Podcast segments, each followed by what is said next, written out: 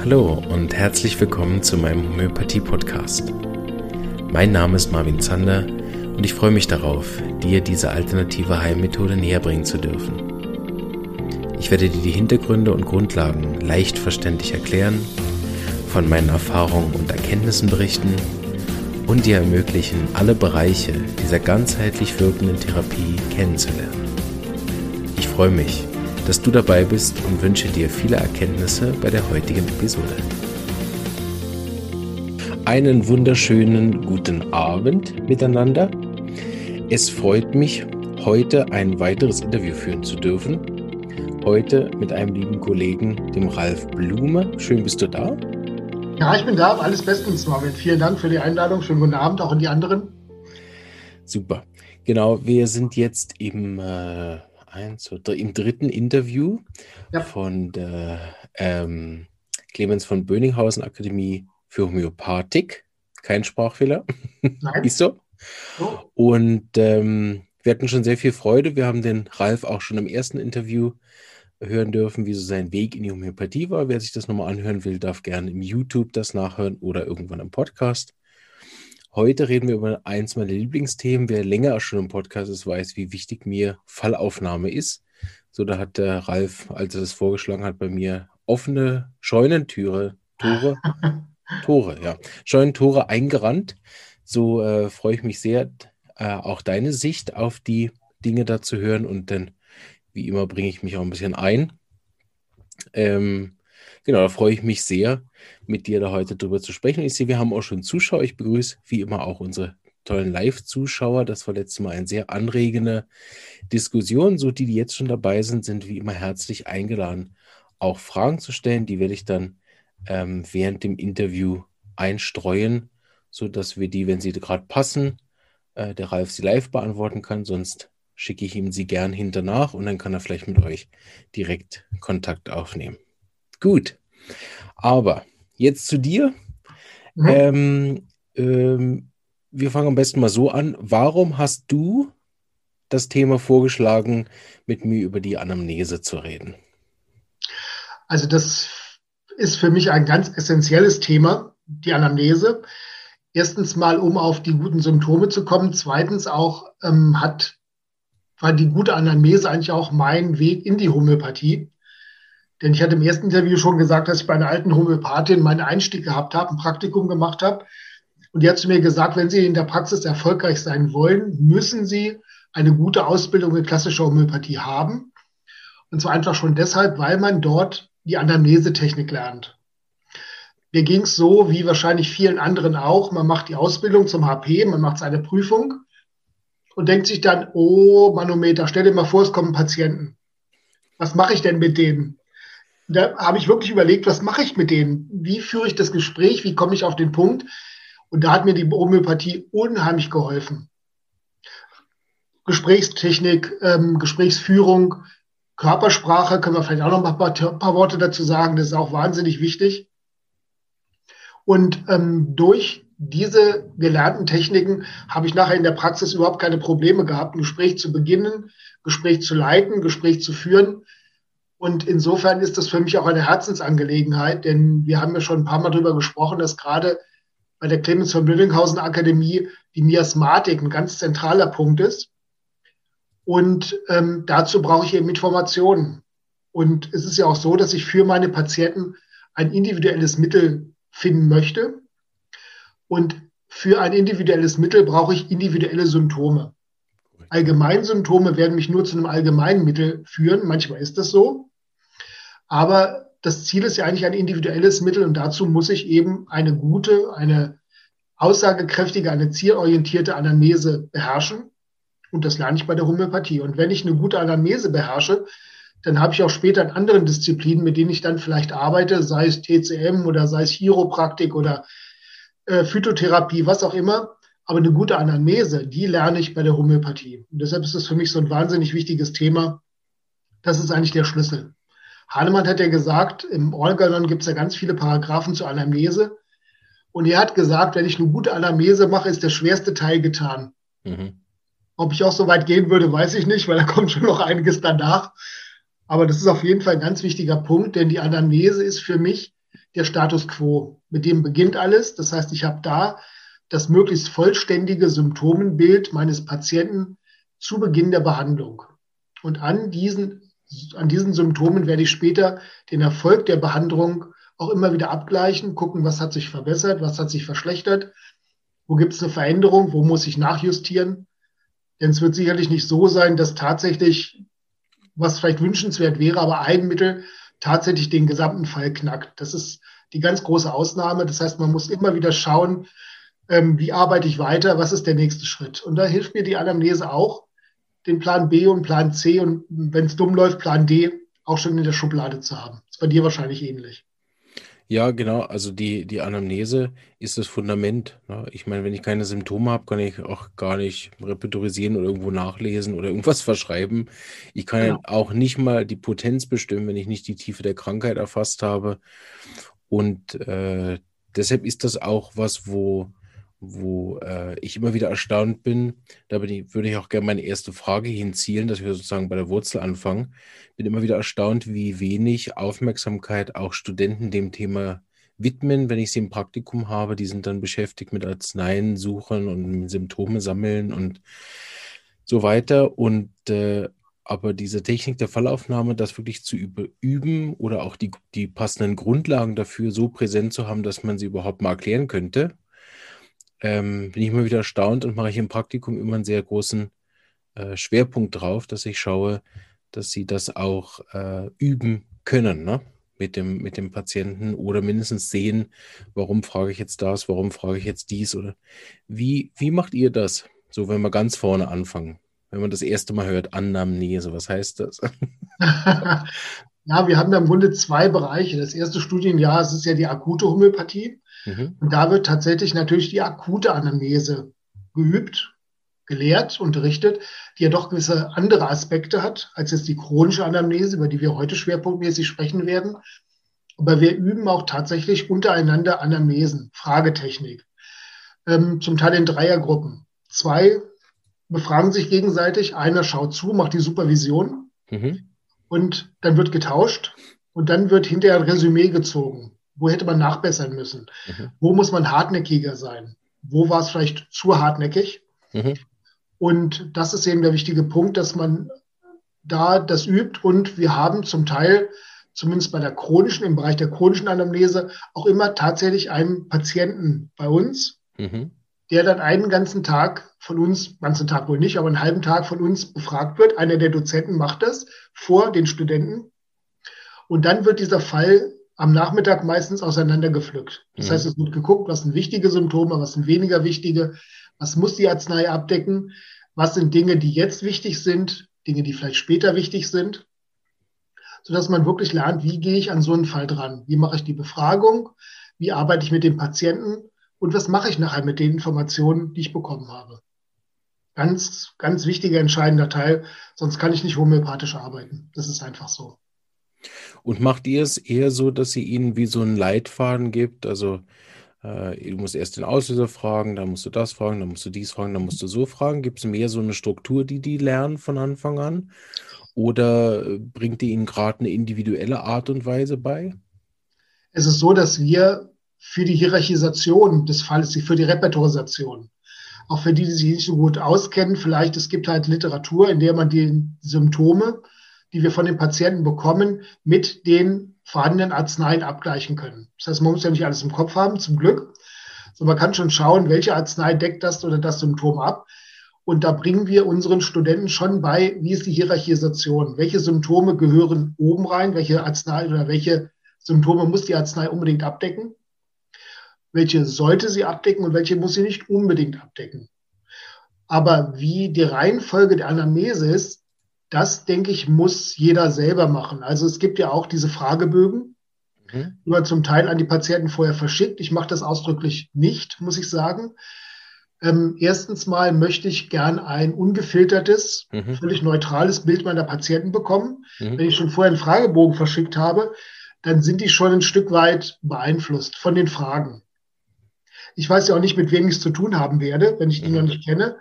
Und dann überlegen die im Magen, hm, ich habe im Magen hab ich überhaupt keine Beschwerden, was schreibe ich denn da mal rein? Und kommen sich da vielleicht schon komisch vor, weil sie da eben nichts haben. Mhm. Und insofern verschicke ich keine Fragebögen, ich habe auch keine Struktur. Das heißt, es ist ja so, dass wir erstmal mit der allgemeinen Frage beginnen, die Anamnese. Was kann ich für Sie tun? Was führt Sie zu mir? Wie geht es uns denn heute? Mhm. Solche Fragen natürlich.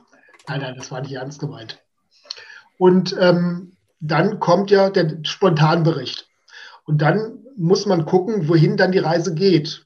Oft ist es so, dass die Patienten, je nachdem, wie sie getaktet sind, dann sofort die wirklich entscheidenden Symptome bringen, mit denen man dann weiterarbeitet. Oder ist es manchmal so, das kennen die erfahrenen Therapeuten auch, dass dann erstmal gewisse Symptome genannt werden, um zu gucken, kann ich mit dem Behandler, passt die Chemie, funktioniert das?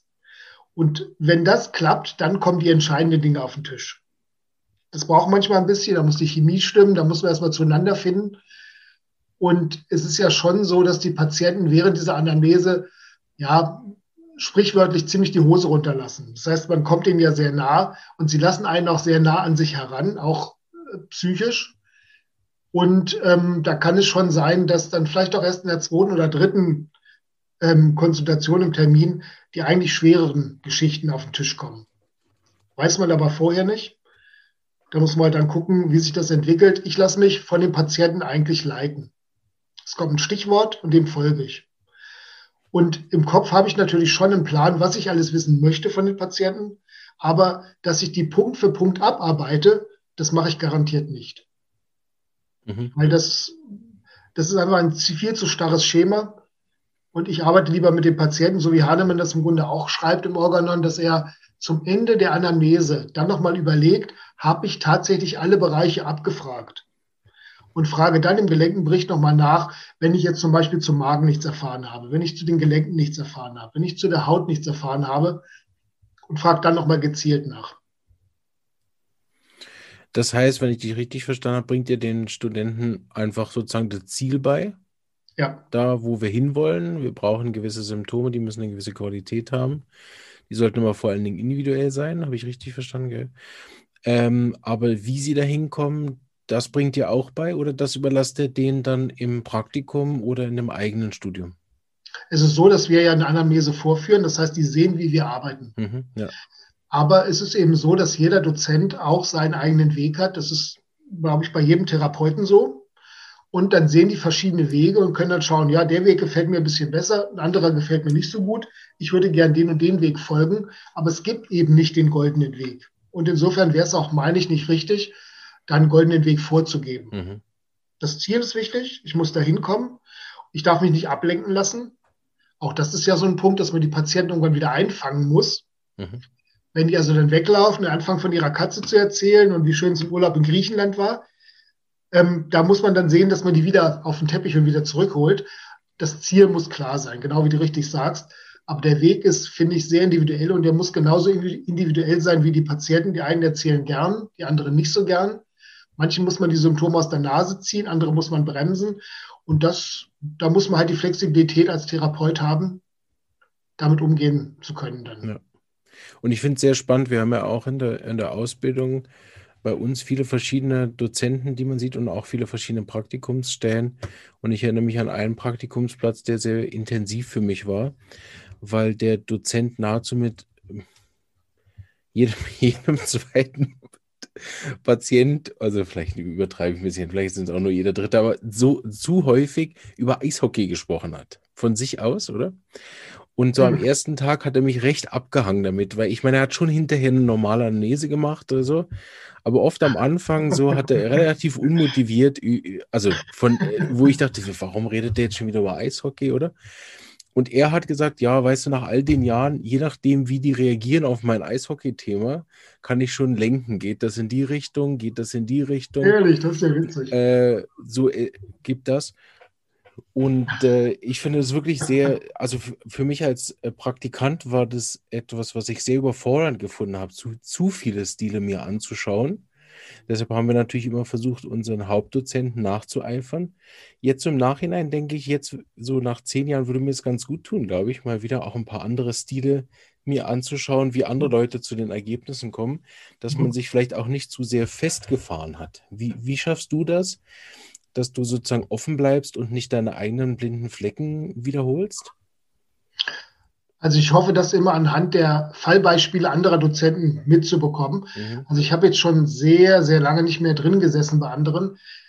Ähm, ich nutze natürlich dann auch des Öfteren die Gelegenheit, den Dozenten oder in den Stunden, in denen unsere Studenten dann diese Anamnesen machen oder hören, mich mit reinzusetzen. Mhm. Da lernt man natürlich auch voneinander mhm. sehr viel. Das sind ja alles erfahrene Dozenten, die bei uns tätig sind. Und da lernt man auch schon eine ganze Menge. Aber da ich bei mir sehe, dass jede Anamnese anders läuft, mhm, genau.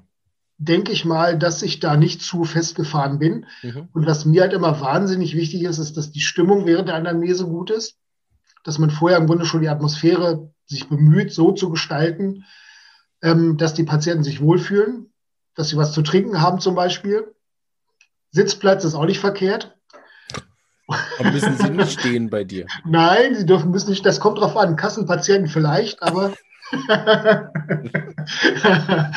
Nein, du hättest schon mal ein paar Arzneien, die dann, wenn sie nicht stehen können, hättest du schon mal einen Hint, oder? Siehst du, so geht das los. Jetzt kommen wir zu der Anamnese. Genau so ist das. Bei der Körpersprache, wir haben es ja schon angesprochen. Aber es ist im Grunde tatsächlich so, dass man das Gespräch, wie gesagt, immer wieder neu leitet. Also ich habe da keine festgefahrene Struktur. Und wie gesagt, es muss einfach, die Patienten müssen sich wohlfühlen und ich möchte mich auch wohlfühlen. Ich möchte bei der Sache auch meinen Spaß haben. Das ist leider nicht bei allen Anamnesen so. Man kriegt zum Teil wirklich ganz, ganz dunkle, schlimme, mhm. fürchterliche Sachen erzählt, die ja noch lange, lange, lange nicht loslassen. Und trotzdem ist es ganz wichtig, darum bemühe ich mich immer nach jeder Anamnese, dass ich die Patienten wieder auf ein sicheres Terrain führe. Ich habe ja ein langes Gespräch mit denen, ich spreche auch Hobbys an, ich spreche Interessen an natürlich. Das heißt, ich sehe auch, was macht den Patienten Spaß, woran haben sie Freude. Und gerade zum Ende der Anamnese, wenn vielen Patienten vielleicht erst klar wird, wo es überall Baustellen gibt, dass man die zum Ende des Gesprächs wieder auf ein sicheres Terrain führt, wo sie sich wohlfühlen. Dass man zum Ende der Anamnese sagt, so, vielen Dank, schönes Gespräch war's ich ähm, würde jetzt, oder was machen Sie denn heute noch? Und das Wetter ist ja schön, gehen Sie in Ihren Garten oder sehen Sie die Enkelkinder noch? Oder Sie haben ja das Hobby Eisenbahn. Na, da werden Sie sich heute Nachmittag sicherlich zur Entspannung doch mal in Ihre Eisenbahn setzen.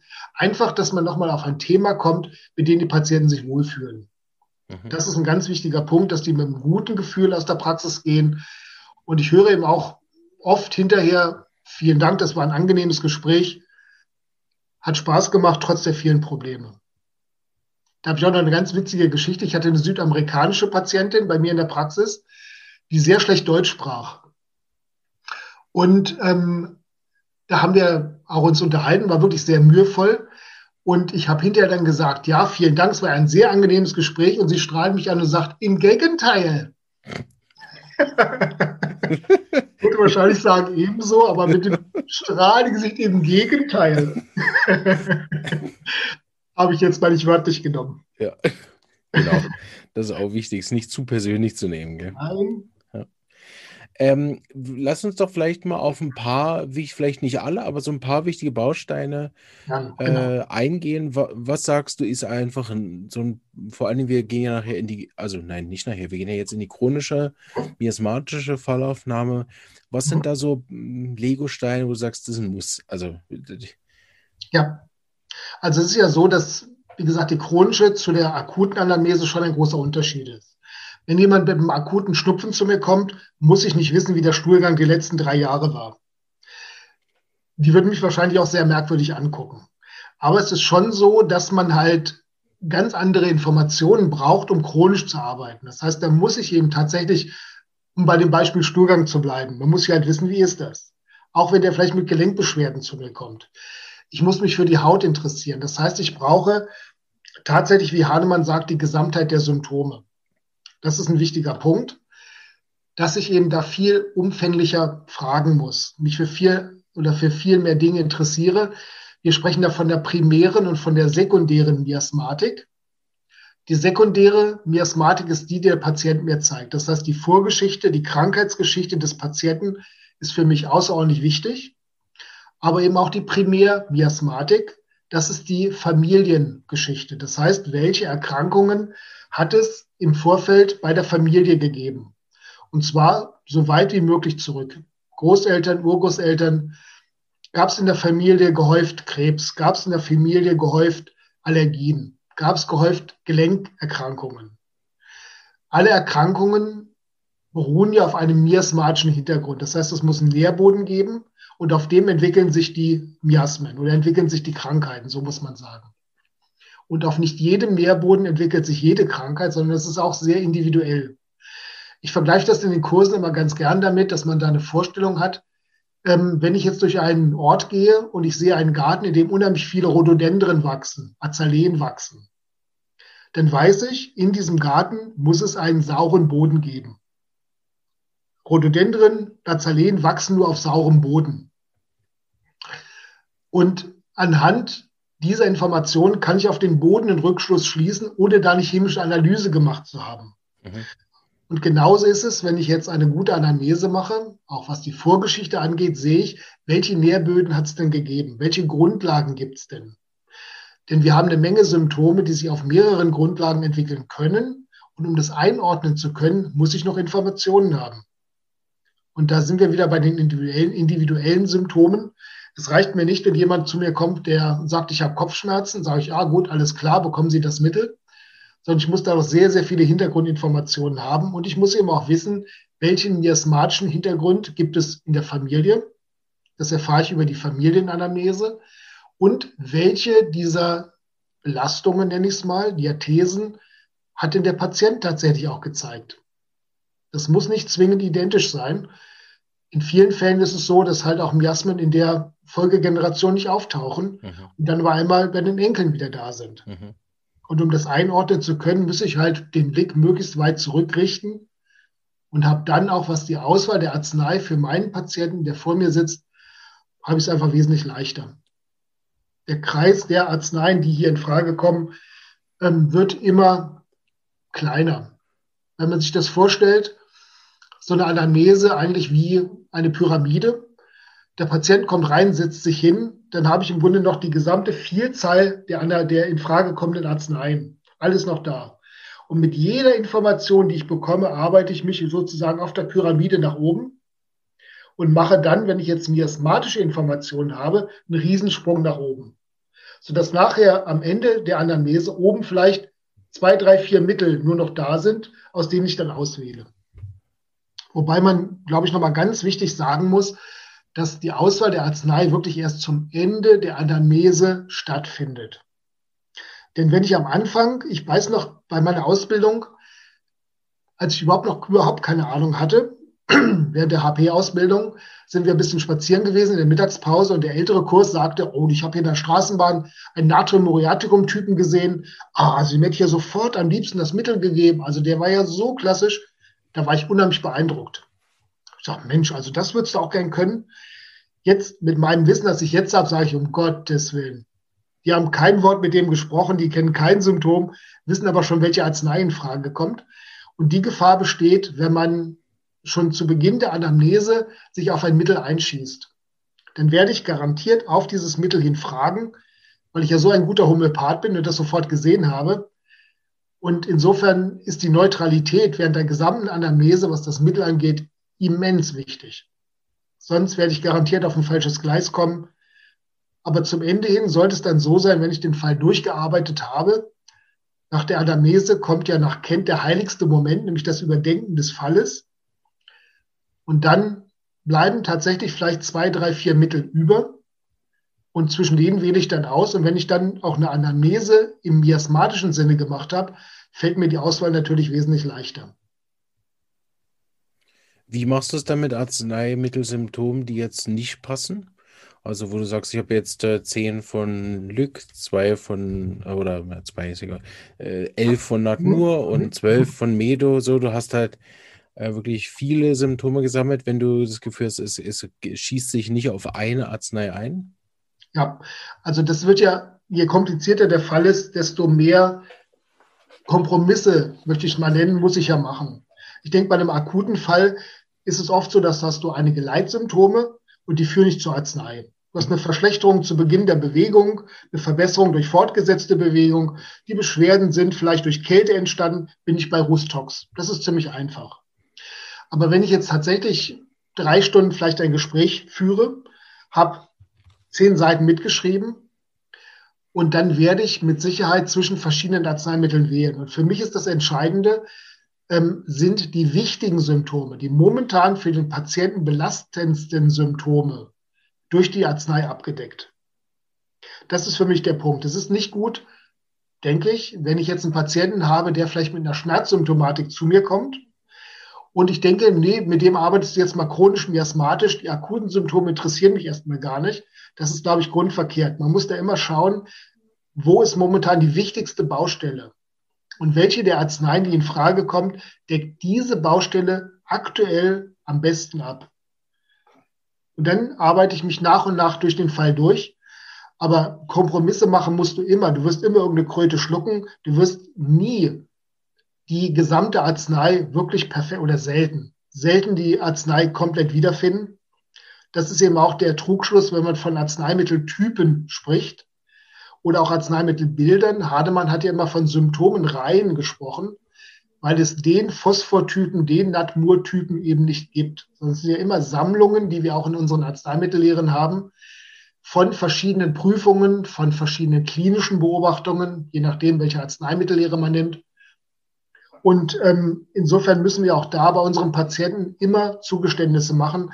Aber wie gesagt, für mich ist das Kriterium, die momentan für den Patienten belastendsten Symptome, die sollte die Arznei möglichst gut abdecken. Wenn ich jetzt zwischen zwei Arzneien mich nicht entscheiden kann oder die so dicht beieinander sind, dann gebe ich halt Arznei A, gucke, was passiert. Wenn sich nichts tun sollte, habe ich ja noch Arznei B als Plan B und arbeite dann damit weiter. Bei uns an der Schule haben wir einen relativ großen Bereich, der, äh, den ich auch immer wieder unterrichten darf. Das ist die sogenannte Differentialdiagnose, also die Detailarbeit zwischen den Arzneimitteln, oder? Ja. Äh, inwiefern machst du so oder macht ihr das an der, an der Böninghausen Akademie so, dass ihr die Differentialdiagnose bereits schon während der Anamnese macht oder nehmt ihr alle Symptome auf und macht die Differentialdiagnose eher ähm, äh, hinterher in der Fallüberarbeitung? Wo, eher hinterher. Mhm. Rechts, Moment. Eher hinterher, damit einfach keine Unruhe entsteht. Mhm. Dass auch das Bild dass der Patient uns geboten hat, die Symptomreihen des Patienten nicht verwässert werden. Mhm. Wobei ich gestehen muss, also ich darf viel Arzneimittellehre unterrichten, liebe das auch, finde das wunderbar und verzettel mich dann manchmal, weil mir dann da noch eine Arznei einfällt und da noch ein Symptom und bei der ist das so und bei der ist das so. Aber während der Anamnese selber, wenn wir die unterrichten, dann ist es schon so, dass wir die Fallaufnahme machen die Bearbeitung und dann geht es zum Schluss erst in die Arzneimittelbesprechung und dann ist natürlich die Differentialdiagnose unheimlich wichtig. Mhm. Dass man guckt, wo liegen die Unterschiede zwischen den Arzneien. Ja. Warum passt die Arznei in dem Fall besser als eine andere? Mhm.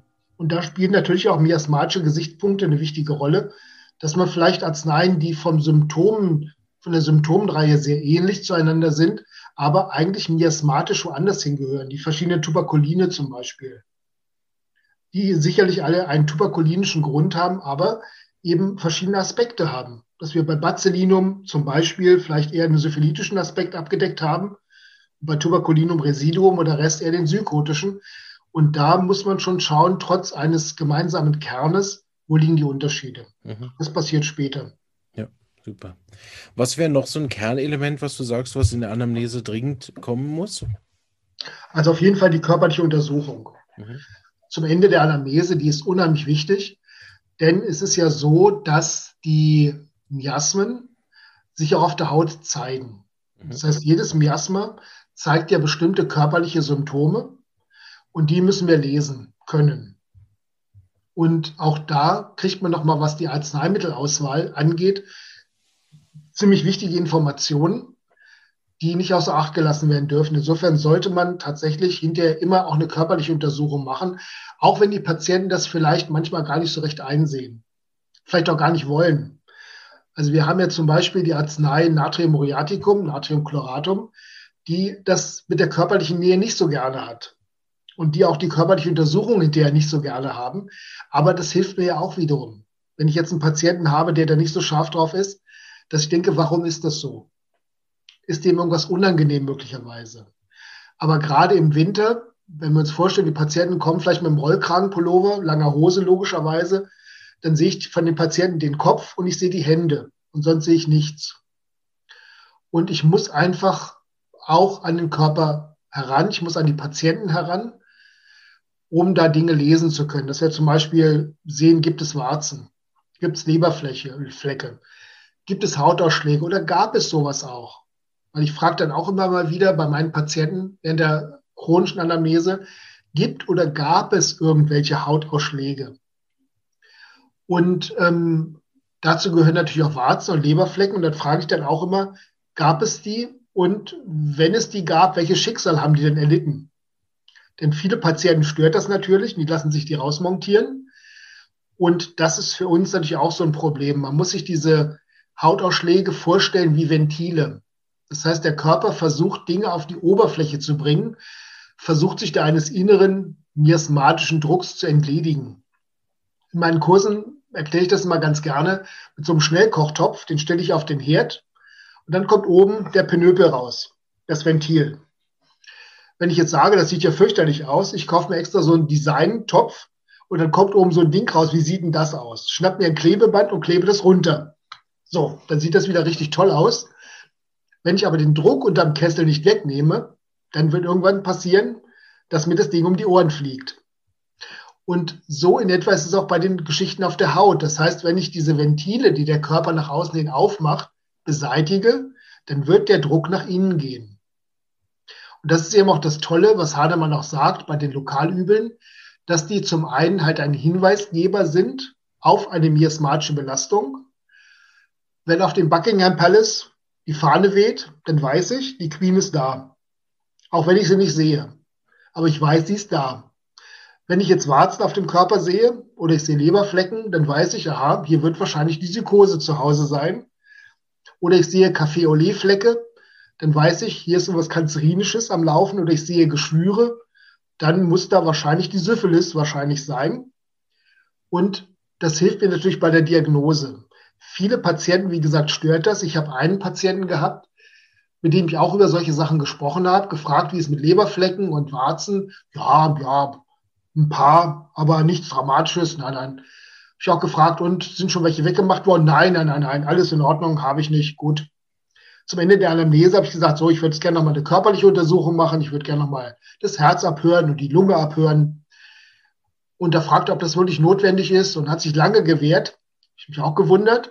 Rätsels Lösung, der hatte den ganzen Rücken voller Narben, weil er sich da jede Menge Warzen und Leberflecken hat wegmachen lassen und hatte wahrscheinlich Angst, dass ich ihm den Kopf wasche, dass er das gemacht hat. Er hat wohl gehört, dass wir das nicht so gerne sehen. Ähm, und insofern spielen solche körperlichen Untersuchungen schon eine sehr große Rolle. Wir wissen ja auch, dass die verschiedenen Miasmen verschiedene Körpergerüche zum Beispiel haben. Und auch wenn ich den Patienten nicht nahe komme, habe ich vielleicht nur Parfumgeruch. Wenn die aber die Kleidung ablegen, dann komme ich vielleicht auch tatsächlich an den Kern des Geruchs dran. Dass wir beispielsweise bei der Psychose eben so einen süßlichen, vielleicht fischigen Geruch haben. Oder bei der Tuberkulinie so einen muffigen Geruch, so wie alte Wäsche, die man irgendwo in der Tasche vergessen hat. Oder einen eher unangenehm abstoßenden Geruch, vielleicht bei der Syphilis oder den sauren Geruch bei der Psora, der da häufig zu finden ist, ist nicht bei allen Patienten, aber oft ist es so. Und solche Dinge erfahre ich bei der körperlichen Untersuchung. Und insofern lege ich da auch sehr großen Wert drauf. Auch bei der Ausbildung legen wir großen Wert drauf, dass man sich solche Sachen ansieht. Ich bringe mich sonst um eine riesen Informationsquelle, über die der Patient oft auch nicht spricht oder nicht sprechen mag, weil ihm das vielleicht unangenehm ist. Insofern spielt das schon eine wichtige Rolle. Sehr interessant, ja. Ähm, ich würde gerne auf äh, ein weiteres Thema noch eingehen. Und zwar, wie wichtig ist für dich in Anamnese, wie der Patient redet, wie er sich verhält, wie er da sitzt, wie er reinkommt, wie er die Hand gibt. Gut, jetzt im Moment geht es ja nicht, aber so, solche Sachen. Mhm. Ähm, wie, wie, wie wichtig ist das bei dir? Sehr wichtig, sehr wichtig. Wobei man, ähm, um das beurteilen zu können, erstmal ein bisschen Zeit ins Land gehen lassen sollte. Denn wenn die Patienten kommen, ähm, haben sie vielleicht eine lange Reise hinter sich, sie sind vielleicht ängstlich, sie wissen nicht, was auf sie zukommt, sie sind erstmal unsicher. Und viele der körperlichen Symptome, die wir dann sehen, Körpersprachensignale, sind vielleicht auch darauf zurückzuführen. Das heißt, es ist schon so, dass ich den Patienten eine Weile Zeit geben muss, um bei mir erstmal anzukommen. Auch von der Psyche anzukommen. Auch am Anfang, die ersten Worte, die ich mit den Patienten spreche, sind auch erstmal ganz neutral, völlig neutral. Das kann irgendwas Banales sein, das Wetter. Das kann die Reise sein. Das kann, wenn die vom Ort kommen, vielleicht irgendwelche Dinge sein, die jetzt gerade im Ort bei uns interessant sind, um die ein bisschen zu lockern, um die neutral zu bekommen. Und Neutralität ist auch ein ganz wichtiger Punkt, wie es früher beim Händeschütteln war, dass man tatsächlich die Hand auch in einem neutralen Bereich gibt. Weißt man sieht das vielleicht jetzt so ein bisschen, wenn mir jemand so die Hand gibt, von oben herunter, ist das oft ein Dominanzzeichen. Oder wenn jemand von unten einem die Hand gibt, unterwirft er sich schon am Anfang. Das heißt, es sollte einigermaßen im neutralen Bereich sein. Und ich bemühe mich auch, wenn die mir die Hand geben, das in diesen Bereich zu bringen. Klappt nicht immer. Gerade die Dominanten, die mögen das überhaupt nicht, wenn man das gerade biegt. Sollte man auch nicht zu vehement machen. Aber es ist schon auch interessant, wie, sie, wie die sich dann an den Schreibtisch setzen. Ich habe einen Schreibtisch, muss ich sagen. Manche Behandler sagen ja, da darf keine Barriere dazwischen sein. Es sollte kein Schreibtisch dazwischen sein. Aber ich denke, eine gewisse neutrale Zone dazwischen habe ich bisher nicht als störend empfunden. Ich habe auch eine ziemlich schlechte Handschrift. Insofern schreibe ich nicht gerne auf dem Schoß, dann kann man gar nichts mehr lesen. Da brauche ich schon meinen Schreibtisch. Was ich nicht so toll finde, ist, wenn ein Bildschirm dazwischen steht. Weil das ist schon eine ziemliche Barriere, auf, zumal der Patient auch nicht drauf gucken kann. Ähm, und er weiß nicht, was ich da reinhämmere, was ich von ihm halte, was ich von ihm denke. Das gefällt mir gar nicht. Aber Körpersprache ist sehr wichtig. Insofern schaue ich auch immer, wenn ich den Patienten, was ich immer tue, was zu trinken anbiete, ähm, klammern die sich krampfhaft an diesem Gefäß fest oder stellen die das locker ab und benutzen es wirklich nur, um die Stimme ein bisschen zu ölen. Und was auch ganz interessant ist, ist, hast du sicherlich auch schon beobachtet, wenn man auf unangenehme Dinge zu sprechen kommt, Dinge, bei denen die Patienten unsicher sind, greifen die wieder nach dem Getränk. Das ist ganz interessant, dass man dann fragt, ähm, ja, sind wir verheiratet, schon 25 Jahre, ähm, ist es denn eine glückliche Ehe, harmonisch? Ja, ja, wunderbar, ganz toll. Dann, die Tasse fängt an zu knirschen. da weiß man, wie neutral das daheim zugeht. Und solche Sachen, das finde ich dann schon sehr interessant. Und ich denke, je mehr man mit der Routine der Anamnese vertraut ist, desto mehr kann man auch auf solche äußeren Zeichen der Patienten achten. Auch wie die sich vor den Schreibtisch setzen, finde ich auch ganz wichtig. Sitzen die frontal zu mir, drehen die sich um, zeigen die mir die kalte Schulter zunächst mal. Was ich auch ganz wichtig finde, ist, dass dieses Zeichen, was viele Patienten haben, dass sie die Arme vor der Brust verschränken zunächst mal, das wird oft als Ablehnung gedeutet. Ist aber oft nicht so, sondern es ist oft ein Zeichen von Unsicherheit denn ich schütze damit zunächst mal meine lebenswichtigen Organe, nämlich die Brustorgane. Und das Bein übereinander schlagen ist oft genauso auch. Und ich merke halt daran, wenn das Gespräch gut läuft, wenn die Patienten sich mir öffnen, dass dann solche Dinge verschwinden. Oder wiederkommen, wenn man Themen anspricht, die den Patienten vielleicht unangenehm sind oder ähm, wo es Hakler gibt. Ob man da dann nochmal nachhakt nach einer gewissen Weile, ist eine andere Geschichte. Vielleicht nicht gleich beim ersten, beim ersten Gespräch, aber man sollte es auf jeden Fall im Hinterkopf behalten, dass da möglicherweise noch eine Baustelle lauert, die nochmal angesprochen werden muss. Mhm. Aber ich finde, Körpersprache, wenn man sich damit beschäftigt, ist unheimlich wichtig. Wen ich da empfehlen möchte, ist der Sami Molcho. Ich weiß nicht, ob dir der Name was sagt. Das ist ein Pantomime, der jetzt Körperschulungen macht, Kurse macht. Der hat eine Menge sehr gute Bücher rausgebracht. Molcho, wie der Molch mit O, ohne W hinten dran, Sami. Und die Bücher sind wirklich ganz, ganz toll. Da sind sehr aussagekräftige Fotos drin. Und die helfen uns schon bei der Beurteilung des Patienten und bei der Körpersprache und bei den Dingen, die er uns nicht sagt, schon sehr. Super, und guter Tipp, vielen Dank. Es gibt eben auch Patienten, die da offener sind, die weniger offen sind. Auch das ist wieder ein Punkt, der uns miasmatisch vielleicht helfen kann. Denn wir wissen auch, dass ähm, die Psora zum Beispiel gekennzeichnet ist durch eine große Flexibilität. Ähm, vielleicht auch eine geistige Ruhelosigkeit, dass sie sehr hektisch sind, sehr unruhig sind und trotzdem aber ähm, konzentriert, fokussiert auf das, was sie loswerden möchten. Wir haben auch, so ist meine Erfahrung bei der Psychose häufig den Fall, dass die dann sehr zerstreut sind. Dass die auch hektisch sind, unruhig, aber irgendwie keine richtige Linie sich herausbildet. Oder wir haben eben auch häufig den Fall bei der, bei syphilitischen Patienten, dass die kaum was sagen. Mhm. Dass man da alles denen aus der Nase ziehen muss. Entweder sie wollen nicht so richtig oder sie können sich auch nicht so richtig ausdrücken. Also auch da denke ich, wie die Patienten sich äußern, was sie sagen, Interessen, auch Hobbys sind für mich sehr wichtig. Gibt es auch da eine Flexibilität oder ist das ein sehr starrer Weg, der da bisher beschrieben wurde? Das hilft mir schon auch bei der miasmatischen Einordnung meiner Patienten. Insofern finde ich es sehr wichtig, nach Hobbys, nach Interessen und sowas zu fragen. Urlaub zum Beispiel, wir wissen von der Tuberkulinie, dass die sehr reisefreudig sind, dass die genau wie die Psora zum Beispiel keine Routine mögen. Insofern ist der Beruf auch was Wichtiges. Mhm, genau. Danach zu fragen, ähm, hat es immer einen Beruf gegeben? Welchen Beruf, welchen Beruf gehen die Patienten nach? Nach solchen Sachen frage ich schon auch, und auch das kann ein Hinweis sein für eine miasmatische Belastung. Man muss immer eindeutig dazu sagen, man darf diese einzelnen Informationen niemals alleine für eine Beurteilung heranziehen, sondern es ist immer eine Kombination. Und ich muss ein Mosaik zusammensetzen und dieses mhm. Mosaik ähm, setzt sich eben aus vielen Komponenten zusammen. Bitte bloß nicht den Fehler machen, ich habe ein Symptom, dann habe ich eine miasmatische Einordnung und ich habe auch sofort die Arznei. Mhm. Das wird garantiert in die Hose gehen. Ja, absolut. Das ist auch meine Erfahrung. Mhm.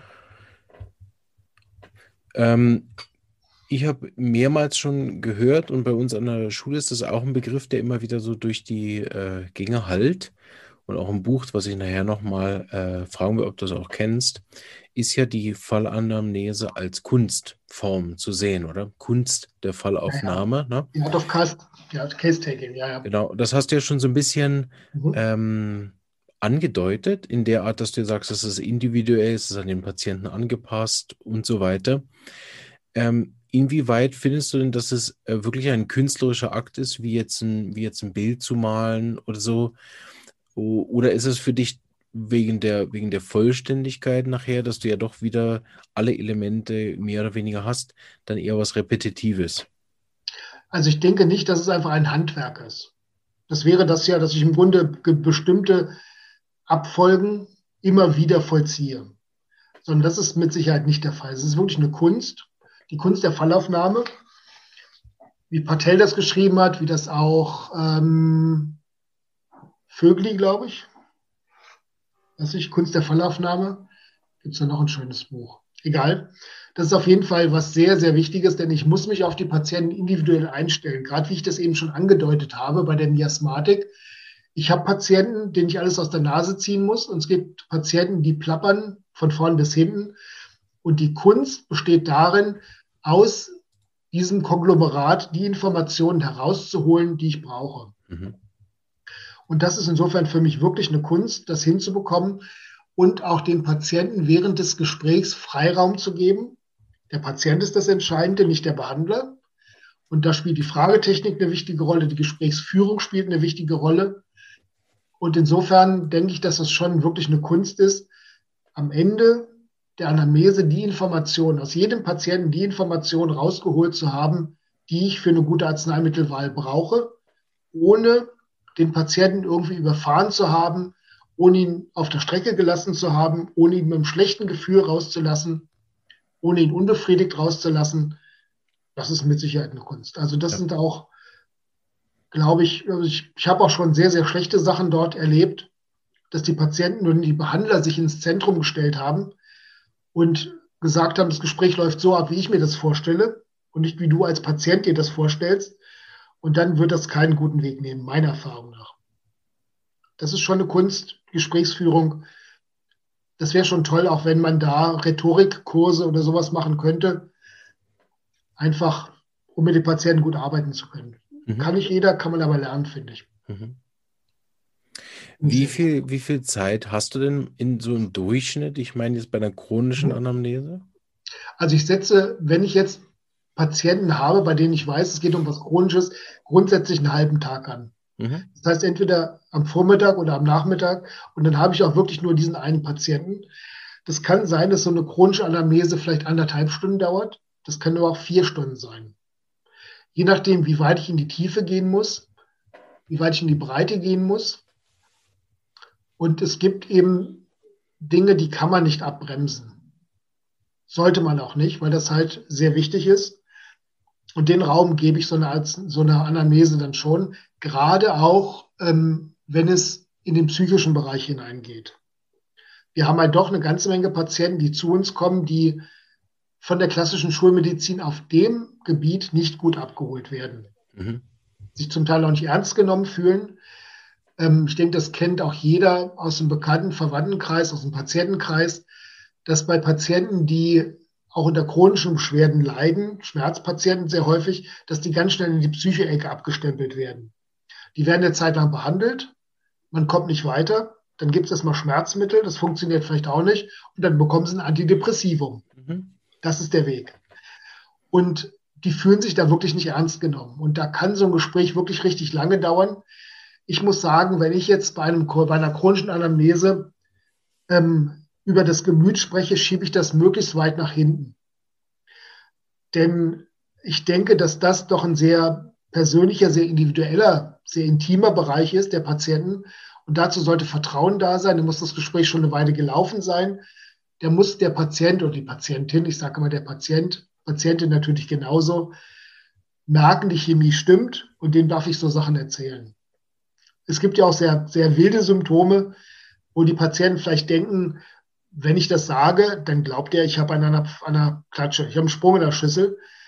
Und das ist ja nun in, in praktisch keinem der Fälle so. Aber sie haben oft den Eindruck schon woanders vermittelt bekommen.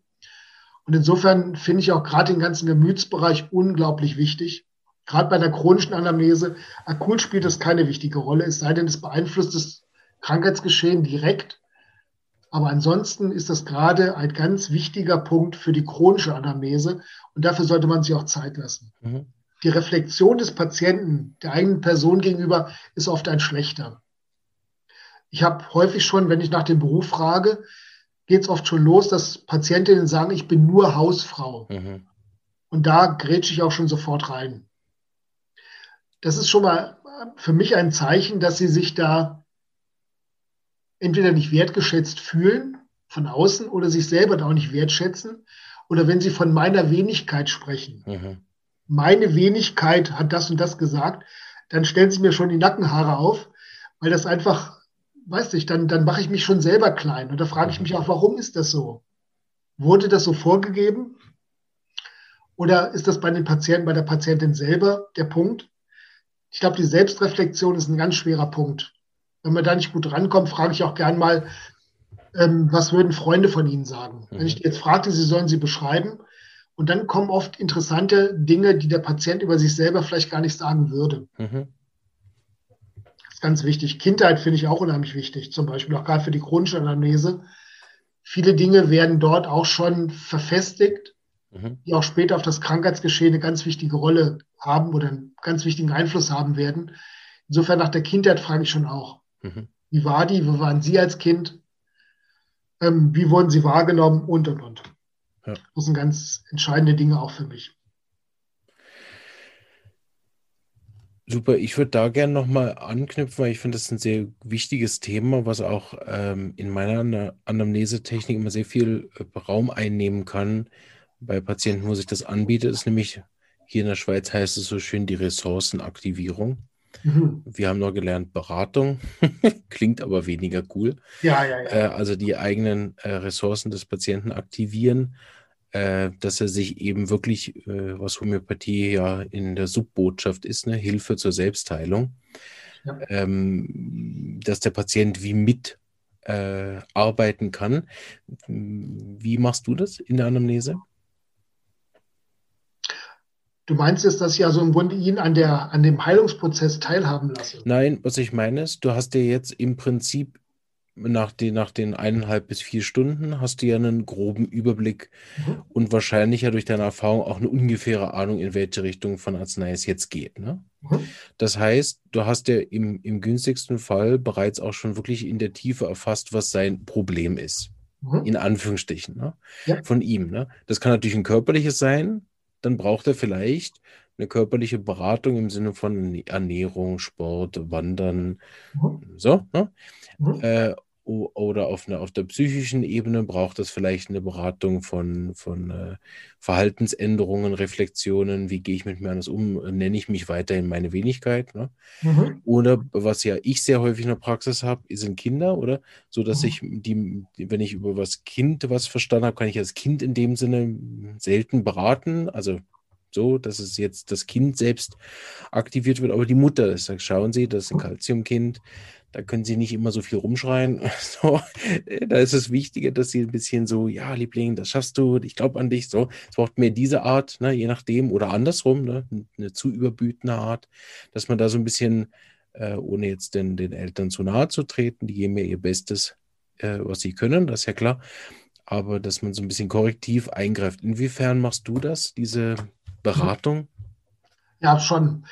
Es ist interessant, das wird bei dir wahrscheinlich auch so sein. Ein gutes Beispiel dafür ist immer, wenn jetzt ein Patient zu mir kommt und der Ehepartner ist dabei, männlich oder weiblich, kommt ja die Frage, ähm, darf mein Mann, darf meine Frau mit zu dem Gespräch kommen? Da ich die Patienten nicht kenne, sage ich in aller Regel ja. Ähm, das kann sehr von Nutzen sein, das kann eine Katastrophe sein. Mhm. genau. Ja, Hahnemann sagt ja, dass mein, im Grunde meine Informationen auf dem beruhen, was ich feststelle, was der Patient sagt und der, der, der drückt das so schön aus, was die Umstehenden sagen. Ja, genau, der Nachbar. Umstehende, das klingt immer so ein bisschen wie Zahnarzt in Indien, auf der Straße irgendwo. also die Umstehenden könnten auch eine wichtige Rolle spielen, aber die Probleme gehen dann los, wenn vielleicht der Mann ist der Patient, den frage ich was und die Frau antwortet ganz grundsätzlich. Ja, das kann, das kann von Nutzen sein, das können tolle Informationen sein, aber es kann auch sein, dass man dann sagen muss, so, das war echt toll, was Sie dazu beigetragen haben. Ich würde mich unheimlich gerne mal mit Ihrem Mann unter vier Augen unterhalten.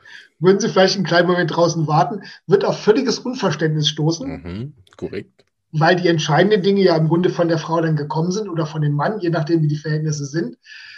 Ähm, und insofern ist es oft so, dass der Partner oder die Eltern eigentlich auch behandelt werden müssten. Mhm. Also oft dann Einsicht fehlt, weil die zum Teil auch der Kern der Sache sind. Dass die Umstehenden auch von Vorteil sein können, habe ich häufig, wenn ich jetzt pubertierende Kinder zum Beispiel in der Praxis habe, die in keinster Weise einsehen, warum sie denn bei mir sind. Mhm. Und da kann es schon wichtig sein, dass da ein Elternteil dabei ist, das mir auch ein paar Informationen hintenrum gibt. Ähm, der Junge oder das Mädchen sitzt mit maulendem Gesicht vor mir und da kommen ganz entscheidende Dinge von der Mutter. Das kann Schule sein, das kann Freundeskreis sein, das kann Alkohol sein, das kann Kiffen sein, was auch immer. Und da ist es schon auch wichtig, im Rahmen meiner Möglichkeiten, ich habe jetzt keine psychologische Ausbildung, die muss man zum Teil dann vielleicht noch weiterempfehlen, aber dann schon versuchen, dass das Umfeld auch einen positiven Einfluss auf die Heilung dann hat. Klappt nicht immer, aber wenn ich so extreme Fälle habe, wie ich es jetzt beschrieben habe in den Ehepartnern, dann wäre es schon schön, wenn man dann den Partner mitbehandeln könnte. Und dann eventuell auch dort dafür sorgen kann, über eine entsprechende Arznei, dass die Einsicht in die eigenen Verhaltensweisen da vielleicht auch ein bisschen justiert werden. Aber ist das für dich ein fester Bestandteil, diese, diese Beratungsgespräche, dass du ihnen noch wie Tipps gibst? Ja, schauen Sie, dass sie mehr meditieren, mehr trinken, äh, früher schlafen gehen, weniger Burger essen. Also ist es ein fester Bestandteil von, von der Anamnese? Oder machst du das erst beim zweiten oder dritten Mal? Oder ist das schon wie beim ersten Kennenlerngespräch, dass du auch ein, zwei Tipps mit heimgibst? Also wenn das für mich ein krasses Thema ist, auf jeden Fall. Mhm. Wenn sich denn da was machen lässt, in vielen Fällen ist es ja leider so, dass sich da wenig dran ändern lässt wenn ich jetzt jemanden habe, der zum Beispiel ähm, Schichtarbeit macht und leidet sehr darunter und ich mhm, sehe, das tut ihm gesundheitlich genau. nicht gut okay. und ich sage, suchen Sie sich mal einen anderen Job. Ja, das ist ein ganz toller Tipp. Keine Beratung, ja. Nee, das ist keine Beratung, aber es ist eine, eine freundliche Empfehlung, die aber genauso hohl ist. Und ähm, unsere Aufgabe muss es eigentlich sein, dass wir die Patienten in die Lage versetzen, trotz schwieriger Umstände leichter damit fertig zu werden. Mhm. Ich habe zum Beispiel ein Kind bei mir in der Praxis gehabt, ein ganz netter, lieber Junge, der auch clever war, in der Schule Riesenprobleme. Die Mutter kam mit dem Faulpelz, der ja nichts tut, zu mir in die Praxis. Die Mutter total aggressiv dem Kind gegenüber, Raucherin, stramme Raucherin, was ich mit aller Vorsicht sage, in dem Fall war es so, auch total hektisch, unruhig und das Kind hat nur Druck bekommen. Mhm. Es war ein ungewünschtes Kind. Die Frau ist zum dritten Mal, glaube ich, verheiratet, hat vier Kinder, immer mit den unterschiedlichen Männern. Und dieses Kind war eins von diesen Kindern. Und der hat mir ganz fürchterlich leid getan. Das heißt, ich habe also den, der hat von mir Carzinosinum natürlich bekommen und Lacumanum bekommen. Und die Mutter habe ich auch mit Nux so ein bisschen ruhiger bekommen. Aber es ist halt so, dass der Junge durch diese Stabilität, durch die Arznei sich abgrenzen konnte. Mhm. Das heißt, der hat einfach die psychische Stabilität gewonnen durch die homöopathische Arznei, trotz dieses sehr schwierigen Umfelds, an dem ich ja wenig ändern konnte in dem Moment, seinen Weg zu gehen. Die mhm. Schule wurde besser, er war konzentrierter im Unterricht, er hat sich mehr beteiligt, weil das Selbstbewusstsein ein anderes war. Er hat die eigenen Leistungen, die er erbracht hat, die zweifellos da waren, zu würdigen gewusst und ist gewachsen, trotz des schwierigen Umfelds. Also man kann viele Dinge nach außen nicht ändern. Wenn ich aber jetzt sehe, dass sich jemand hundsmiserabel ernährt oder ein wichtiges Thema Trinken, mhm. ja, wenn ich die Patienten frage, es wird bei dir auch sein, wie viel trinken sie denn so? Ganz normal. Ja, dann ganz normal. Da frage ich danach, was ist denn ganz normal? Der eine sagt, ja, fünf Liter schaffe ich locker, ganz normal. Andere sagen, ja, morgens einen Kaffee und abends einen, aber einen großen, eine große Tasse, ganz normal. Ganz normal ist immer schwierig. Oder im Stuhlgang genauso. Mhm, genau. Im Stuhlgang ganz normal. Ja. Zweimal die Woche, bin sehr zufrieden, alles prima, wunderbar. also ganz normal ist mal so ein Alarmzeichen für mich, da frage ich immer nach. Aber wenn ich da sehe, dass da ganz eklatante Missstände da sind, auch was die Ernährung angeht, was Verhaltensweisen angeht, dann weise ich die Patienten schon vorsichtig darauf hin. Ich denke, dass ich nicht das Recht habe, als Therapeut da wirklich Ratschläge oder gerade oder sogar Vorwürfe zu machen, das darf ich sicherlich nicht. Aber wenn ich sehe, da hakt's, dann weise ich schon darauf hin und sage, hier schauen Sie mal. Und ich habe einen Patienten mit äh, COPD, also so dieser obstruktiven Atemwegsgeschichte, und das ist ein, ein strammer Raucher. Dann muss ich, denke ich, schon immer wieder darauf hinweisen, dass das sicherlich suboptimal ist. Oder der arbeitet in der Bäckerei oder ähm, in der Schreinerei, wo viel Staub ist und sowas dann denke ich, muss man schon darauf hinweisen, dass das sicherlich nicht optimal ist.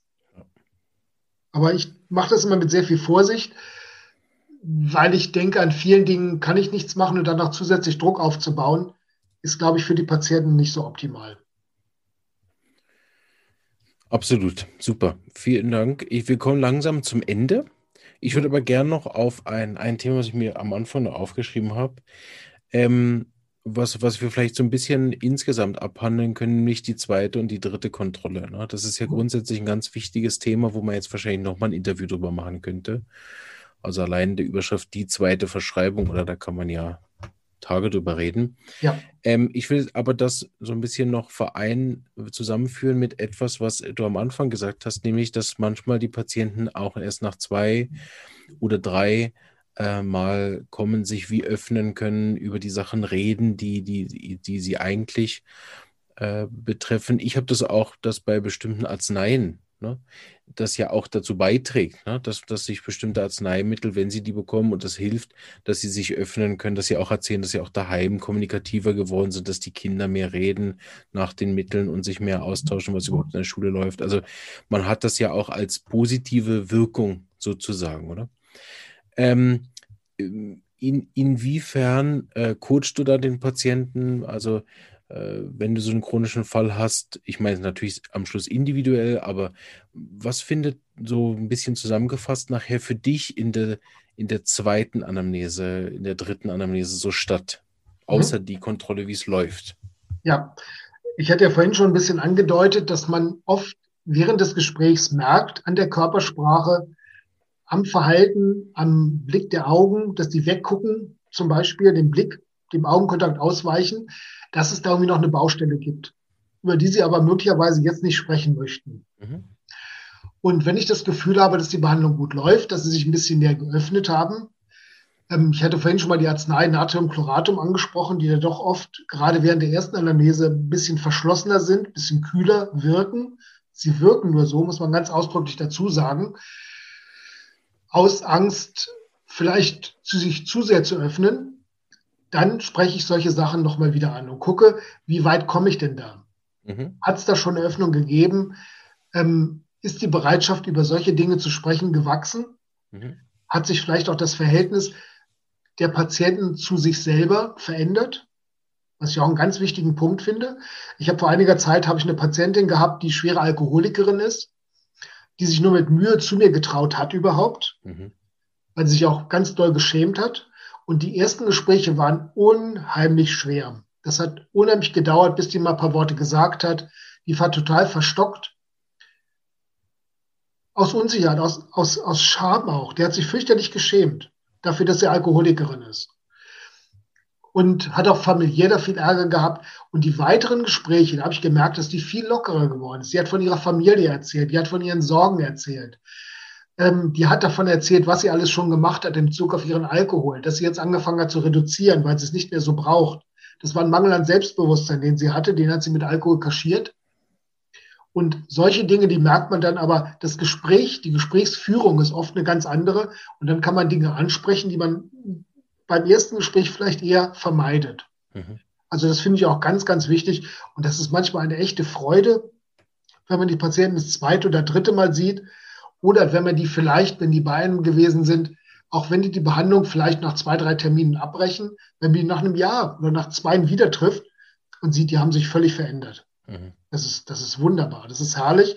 Und wenn man dann sieht, dass man den Startschuss zu dieser Veränderung gesetzt hat, das ist natürlich noch viel besser. Mhm. Also insofern gleiche ich tatsächlich bei den weiteren Konsultationen nicht nur den tatsächlichen Heilungserfolg mit der Arznei ab, sondern schon auch die Persönlichkeit der Patienten. Das ist ein wichtiger Punkt bestimmt. Und gerade wenn wir jetzt, um die Kurve nochmal zu kriegen, miasmatisch arbeiten. Das heißt, wir arbeiten ja nicht nur an Symptomen, genau. sondern wir arbeiten ja im Grunde auch an der Persönlichkeit. Wir arbeiten an der Konstitution des Patienten. Ja. Ähm, dann haben wir da schon ein sehr, sehr machtvolles Instrument in der Hand. Das muss man auch im Kopf haben dabei, dass es eben wirklich tatsächlich ja, Schicksale ändern kann, dass es ja. den Werdegang, den Lebenslauf ändern kann, ja.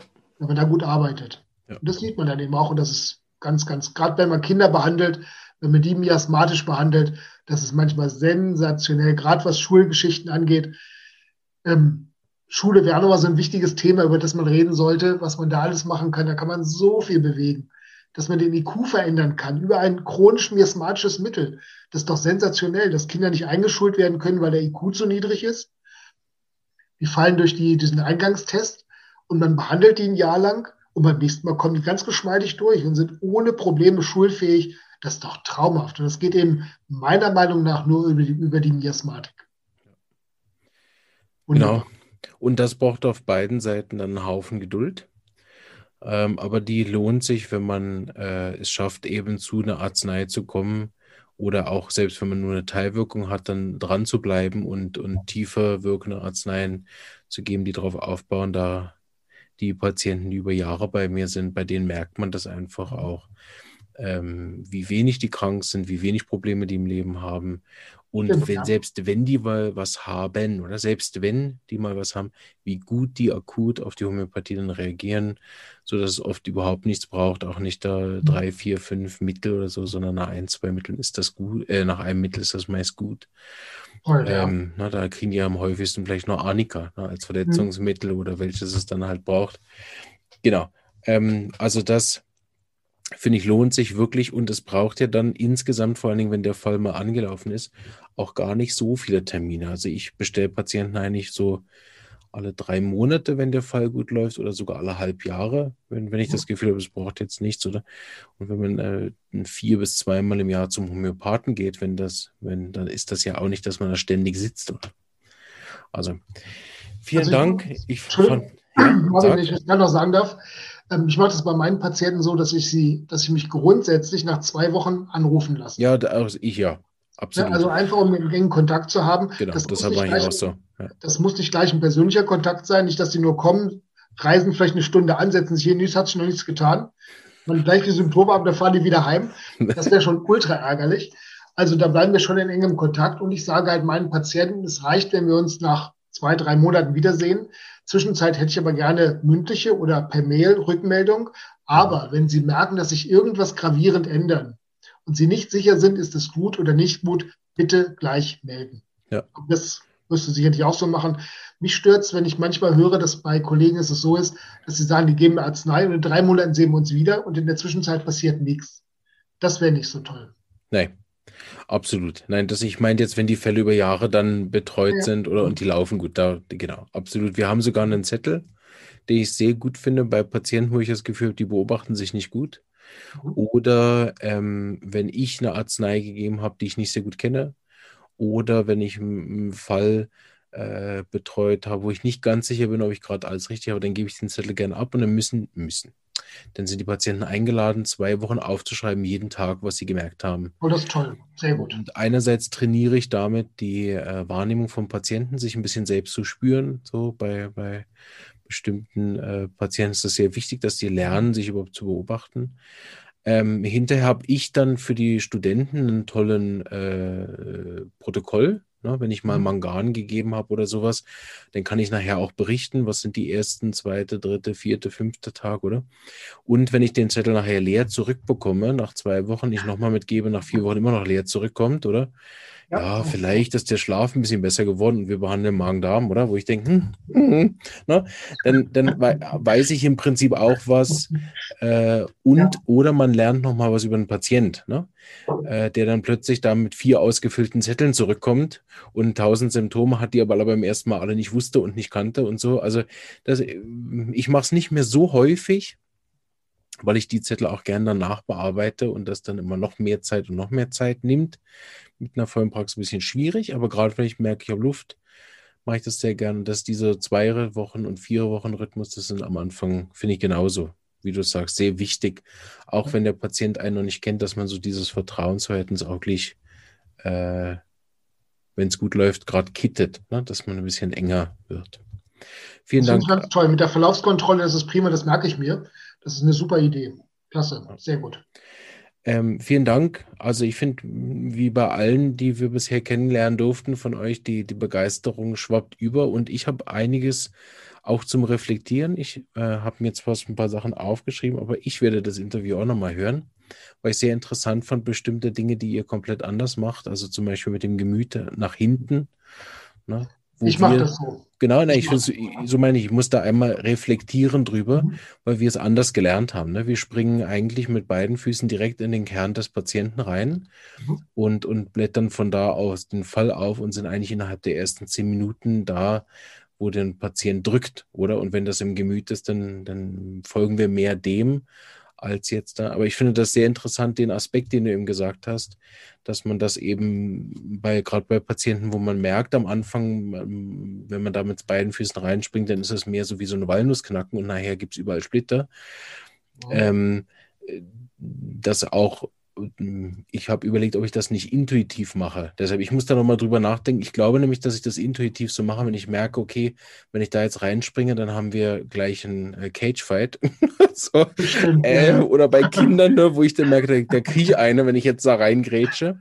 Äh, dass ich das intuitiv dann aufzumache, dass ich ein bisschen Allgemeinsymptome frage, um ihn erstmal ein bisschen warm zu machen und dann springe ich nochmal rein. Äh, diesmal dann mit beiden Füßen, wo ich beim Anfang geklopft habe und gemerkt habe, oh, oh, da also ich fand es sehr gut, da auch mal so ein bisschen detaillierter, eben, wie ich schon gesagt habe, von anderen Kollegen das zu hören. Und nicht, um es dann eins zu eins nachzumachen, sondern um eben vor allen Dingen, wenn man schon eine eigene Technik hat, das auch nochmal zu überprüfen, wie könnte man noch individueller werden nachher. Ne? Weil im Prinzip bräuchte ja fast jeder Patient eine eigene Anamnesetechnik. Ja, so da letzte Wort von mir, dann darfst du den Abschluss machen. Ich möchte ein Buch empfehlen, was ich sehr gerne lese, immer mal wieder auch. Das ist von Brian Kaplan. Äh, die Kunst der Fallaufnahme, das homöopathische Gespräch. Ist auch nicht so ein teures Buch. Und was ich bei ihm sehr interessant finde, ist, dass er ähm, äh, so viele verschiedene Anamnesestile, die aus anderen äh, Richtungen kommen. Also der beleuchtet NLP, der beleuchtet diese anderen Sachen und erzählt, inwieweit er sie passend findet, eine Ergänzung findet, inwieweit er sie total ungeeignet findet für die Homöopathie. Also beleuchtet auch nochmal so andere Gesprächsführung und führt einen relativ gut durch und das Buch liest sich auch sehr schön. Also es ist wirklich ein Buch, was man gut lesen kann. Also wer das noch nicht gelesen hat, ist eine Empfehlung. Toll, sehr gut. Gerne. Ich kenne es nicht. Unter Abschlussworte überlasse ich dir gern. Ähm, was möchtest du am Schluss? Wir haben wirklich auch viele Zuhörer gehabt, wenn, wenn meine Facebook-Statistik mich hier nicht im Stich lässt auf der rechten Seite. Mhm. Waren, waren äh, viele da, die reingeschaut haben und viele, die uns immer noch folgen. Schön. So, ähm, darfst du sozusagen der Abschiedsworte äh, sagen und, und vielleicht, vielleicht ein Thema vorgeben darf, dann machen wir den Turn back zu eurer tollen Akademie. Mhm. Die die Leute jetzt auch begeistert sind von der Technik der Fallaufnahme wo sollen die denn hin das lernen und vertiefen? ja, sie sollen zu uns kommen natürlich. Ist halt jetzt momentan, aber deine Schule ist garantiert auch ganz toll, Marvin. Aber es ist halt so, dass ähm, leider momentan es über Online-Kurse ganz schwer ist, solche Sachen zu vermitteln, weil da muss man tatsächlich die Körpersprache haben. Ähm, ich bin jetzt wirklich nur bis hier zu sehen. Das heißt, ich könnte jetzt unterm Tisch meine Füße verkrumpelt haben, spreche mit einem Selbstbewusstsein, wie es nur strotzt und unten bin ich total verklemmt. Ist nicht der Fall, sage ich mal ausdrücklich, aber es könnte so sein. Oder hast du keine Hose an, gell? Ja, ich habe auch keine Hose an, natürlich nicht, deshalb bleibe ich auch sitzen. aber es ist halt so, dass man solche Sachen wirklich im Präsenzunterricht machen sollte und wir sind bei der Schule auch schwer bemüht, das so schnell wie möglich auch wieder beginnen zu lassen. Mhm. Also der erste Kurs jetzt ja Ende April beginnt ja das erste Wochenende akut. Das wird leider online sein. Aber sobald wir wieder Präsenz machen können, wird das so sein. Und die Anamnese spielt praktisch bei jedem Kurswochenende eine wichtige Rolle. Denn wenn dort Fälle vorgestellt werden, die natürlich einen ganz zentralen Punkt während der Ausbildung bilden, also Papierfälle zunächst mal, dann wird auch immer darüber gesprochen, wie komme ich denn zu diesen Symptomen. Und das ist wirklich der Hebel, das ist der Schlüssel, um mit der Homöopathie individuell arbeiten zu können. Ich muss mit dem Patienten ein langes Gespräch führen, um zu individuellen Symptomen zu kommen. Wie ich schon am Anfang gesagt habe, ohne individuelle Symptome kann ich kein individuelles Mittel finden. Das geht nicht. Und deshalb muss man eben tatsächlich, auch wenn die Patienten einen manchmal komisch angucken, weil sie das vielleicht nicht gewohnt sind, nach ganz merkwürdigen Dingen fragen. Mhm. Und da muss ich vielleicht nach Träumen fragen und da muss ich vielleicht auch nach der Sexualität fragen. Auch so ein Thema, was ich ganz, ganz ans Ende stelle. Wenn es überhaupt eine Rolle spielt bei der Anamnese, wenn das keine Rolle für mich spielt, spreche ich es auch nicht an. Außer ich denke, dass da irgendwas im Argen ist. Aber man muss schon schauen, dass man die Anamnese-Technik lernt, dass man da seinen eigenen Weg findet. Es gibt keinen goldenen Weg, aber ich finde es ganz toll, dass du da das Buch nochmal angesprochen hast. Das werde ich mir auch besorgen. Man kann nur dazu lernen. Man kann von jedem lernen, wie du sagst, wir haben unseren eigenen Stil. Aber dass man sich hier noch ein bisschen und da noch ein bisschen dazu holt, ergänzt, mhm. kann einen nur weiterbringen. Ja. Unbedingt. Vielen Dank. Ich habe es sehr genossen, mit dir zu reden und wir sehen dich, glaube ich, zum Abschluss auch nochmal, gell? Ja. Genau. Letzten Wochenende sind wir nochmal genau. zu viert. Jetzt kommt als nächstes, äh, ich weiß gerade das Datum nicht, aber ja. das, das steht im Facebook, die Schulleiterin, die Christine Mangold. Und äh, ich verabschiede mich ganz herzlich von dir, Ralf. War sehr angenehm, mit dir zu reden. Ich glaube, es hat allen auch gefallen, äh, die zugehört haben. Wir haben auf jeden Fall mal nur Herzchen bekommen. so. Oh, das ist schön. Vielen genau. Dank dafür. Danke sehr. Ich schlafe ähm, ich heute gut. Und äh, insofern verabschiede ich mich auch von euch, liebe Zuhörer und Zuschauer, wie ihr den, äh, die, das Interview hört. Ich freue mich, dass ihr live dabei wart. Und äh, bis zum nächsten Mal. Bleibt gesund. Ciao. Diese Episode ist entstanden mit freundlicher Unterstützung der Firma Omida AG. Die von Hand potenzierten homöopathischen Einzelmittel werden seit 1946 in der Schweiz produziert und sind in vielen verschiedenen Potenzen und Größen erhältlich. Diese Einzelmittel sowie verschiedene praktische Taschenapotheken für Mensch und Tier sind innerhalb 24 Stunden lieferbar und können von Fachpersonen oder Drogerien und Apotheken in der ganzen Schweiz bezogen werden. Ein großer Dank an die Omida AG für die Unterstützung dieser Episode.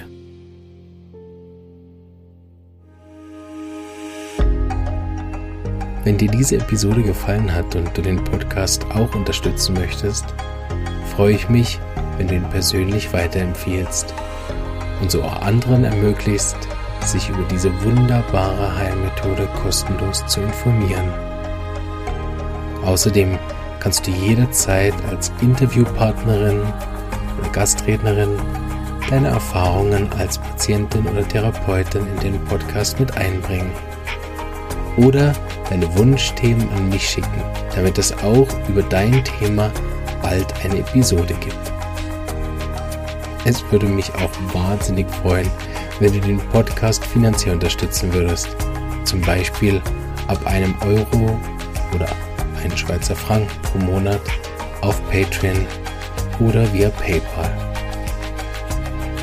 Falls du Student oder Therapeut bist, dann lade ich dich auch herzlich ein in die regelmäßig stattfindende Online-Lerngruppe. Dort kannst du tiefgehende Fachfragen zum Thema Homöopathie mit mir und anderen Therapeuten besprechen. Du bekommst praktische Hilfe zu deinen Fällen in der Praxis. Jetzt wünsche ich dir noch einen schönen Tag und eine starke Lebenskraft. Bis bald.